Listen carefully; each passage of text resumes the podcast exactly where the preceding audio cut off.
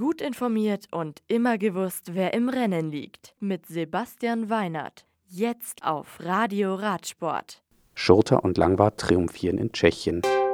Froome gewinnt Giro d'Italia. Kolkeljer wiederholt Rundfahrtsieg in Belgien.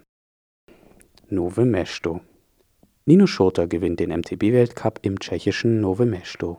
Der Schweizer Scott SRAM-Profi siegt im Zielsprint vor Anton Cooper vom Trek Factory Racing Team und Cannondale-Fahrer Maxim Marott. Manuel Fumic kommt mit einem starken Auftritt auf Platz 5 ins Ziel. Bei den Damen verweist Specialized-Pilotin Annika Langwart Weltmeisterin Yolanda Neff im Sprint in die Schranken. Dritte wird Pauline Ferrand-Prévot. Elisabeth Brandau erreicht als Elfte das Ziel. Rom.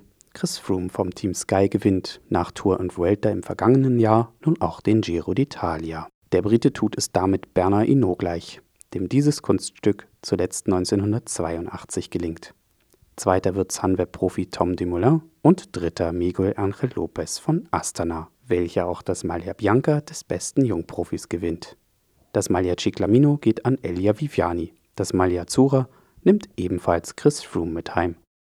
Die Etappe in Rom gewinnt Sam Bennett von Bora Hansgrohe vor Quickstep Floors Fahrer Elia Viviani.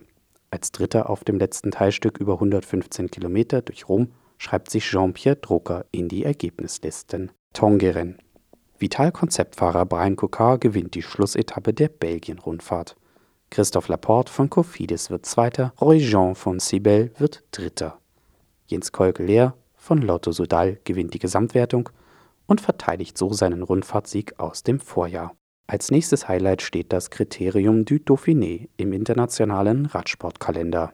Das Rennen vom 3. bis 10. Juni nutzen viele Profis als Vorbereitung auf die Tour de France. Das Radio für Radsportfans. Im Web auf radioradsport.de